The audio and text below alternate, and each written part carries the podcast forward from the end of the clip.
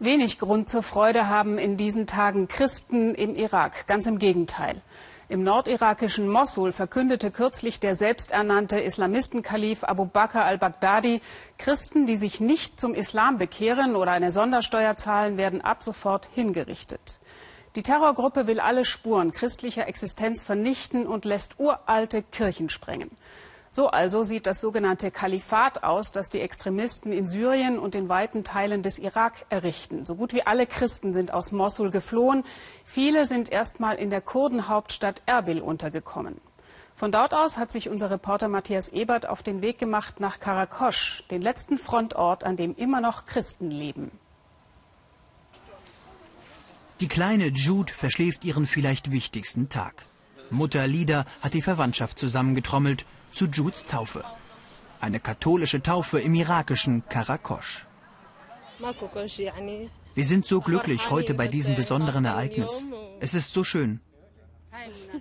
Darauf habe ich sehr lange gewartet. Für die Familien der Täuflinge ein seltener Moment des Glücks, mitten im Bürgerkrieg. Vor der Kirche schieben kurdische Peschmerga-Kämpfer Wache, auf Bitten des Priesters entsicherte Gewehre zum Schutz der Christen. Die kurdische Peschmerga-Armee eskortiert uns durch das Kleinstädtchen im Nordirak. Bis zu einem Rohbau, in dem gerade Flüchtlinge aus dem nahen Mossul angekommen sind. Drinnen treffen wir Shudi und Subhe, zwei koptische Christen. Beide stehen unter Schock. Vor zwei Tagen wurden sie aus Mossul vertrieben. Stell dir vor, eine Terrormiliz will dich aus deiner Stadt verjagen. Würdest du bleiben, wenn sie dir mit dem Tod drohen? Nein. Was blieb mir anderes übrig? Das ist wie Mord. Gleich nebenan lebt jetzt Familie Edward. So wie allen Christen wurde auch ihnen auf der Flucht das gesamte Hab und Gut abgenommen. Geraubt an den Checkpoints der Terrormiliz. In meinem Bauchtäschchen war unser Gold. Sie nahmen alles, auch die Schecks und das Ersparte. Wir sind geflohen, haben geweint. Alles ist weg, unser Geld, unsere Reisetaschen. Sie rissen sogar eine Centmünze aus der Hand meines Sohnes. Jetzt sind die Edwards angewiesen auf Kleiderspenden. Wir fahren nur ein paar hundert Meter weiter und sind schon an der Front. Im Visier der kurdischen Peschmerga-Kämpfer die Schützengräben der Terrormiliz Islamischer Staat. Nur einen Kilometer entfernt.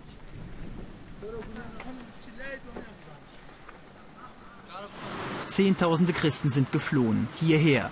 Ein Kawa, das Christenviertel der Kurdenhauptstadt Erbil. Seit Generationen Heimat für christliche Händler. Jetzt geht auch hier die Angst um vor der Terrormiliz und deren Hass auf Christen. Mitten in Ainkawa steht die Kirche St. Joseph. Hier fand der Bischof von Mossul Emilio Nona Zuflucht. Ob seine Kirche in Mossul noch steht oder womöglich angezündet wurde, weiß er nicht. Zum ersten Mal in der Geschichte von Mossul, nach 2000 Jahren, gibt es dort keine Christen mehr. Das ist sehr traurig und erschreckend, denn die letzten 1400 Jahre haben doch gezeigt, dass ein friedliches Zusammenleben zwischen Christen und Muslimen möglich ist. Bischof Nona will nur kurz bleiben bei seinem geistlichen Bruder, dem Bischof von Erbil. Nur bis zu der Diakonenweihe, die er morgen hier leiten wird. Kurz darauf in den Straßen von Erbil. Das kurdische Militär sichert eine Demonstration von Christen. Es ist die erste seit ihrer Vertreibung aus Mosul. Die Christen brauchen Hilfe, um weiterleben zu können, um ihre Würde wiederherstellen zu können. Denn die Würde wurde uns genommen von den Verbrechern, die alles gestohlen haben. Lautstarker Protest. Bislang war das nicht die Sache der Christen im Irak. Doch jetzt, wo vieles, vielleicht alles verloren scheint, fällt die Zurückhaltung. Solidarität zeigen zumindest die Kurden. Eine Selbstverständlichkeit für diesen kurdischen Clanführer. Die Christen sind unsere Brüder. Wir sind hier, damit alle Religionen überleben. Wir Kurden kennen keinen Unterschied der Religionen. Bis heute. Am Ende schließen sich auch führende muslimische Geistliche den Christen an. Seite an Seite fordern sie von den Vereinten Nationen eine Sicherheitszone für Christen im Irak. Christen sowie Ryan El-Bakos. Letzte Vorbereitungen für seine Weihe zum Diakon. Nicht in seiner Heimat Mossul, sondern notgedrungen hier in Erbil im Exil. Eine Weihe auf Aramäisch, einer urchristlichen Sprache. Fast alle Anwesenden mussten aus Mossul fliehen. Die Weihe, ein bewegender Moment für Bischof Nona. Wir sind sehr glücklich, denn es gibt jetzt einen neuen Diakon in unserer Diözese. Trotz der schwierigen Situation, in der sich unsere Gemeinde befindet, haben wir es geschafft, ihn zu weihen.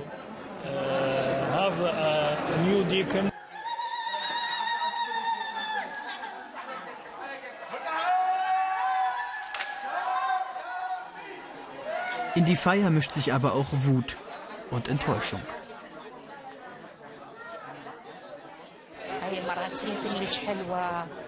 Diese Zeremonien sind schön, aber wir brauchen keine Zeremonien, sondern gezielte Lösungen, damit wir zurück können nach Mosul und unser Leben zurückkriegen.